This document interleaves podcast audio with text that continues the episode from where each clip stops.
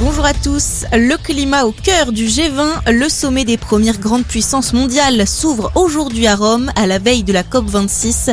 Le président du Conseil italien Mario Draghi a déjà exprimé son souhait d'un engagement sur une limitation de la hausse des températures à 1,5 degré maximum.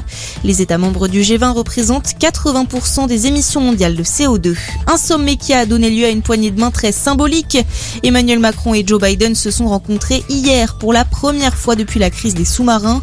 Le président américain a reconnu la maladresse des États-Unis dans cette affaire. Les tests restent bien payants pour les non-vaccinés. Le Conseil d'État valide la fin de la gratuité du dépistage. La plus haute juridiction administrative en France estime que cette mesure n'est pas disproportionnée au regard de ses objectifs de santé publique.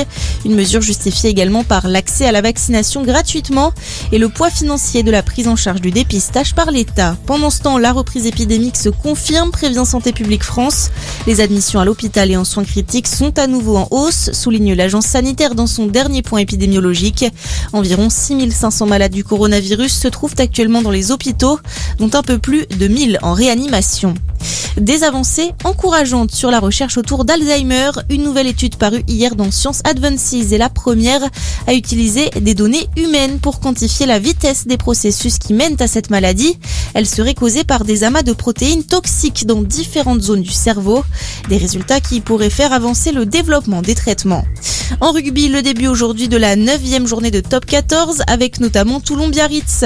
Les Toulonnais qui ont un nouvel entraîneur depuis quelques jours, Franck Azema. À suivre également Montpellier-Lyon et Bordeaux-Bègle-Clermont.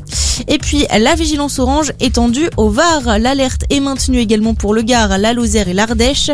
De fortes pluies sont attendues avec des risques d'inondation et de crues jusqu'à demain matin. Très bonne journée à tous.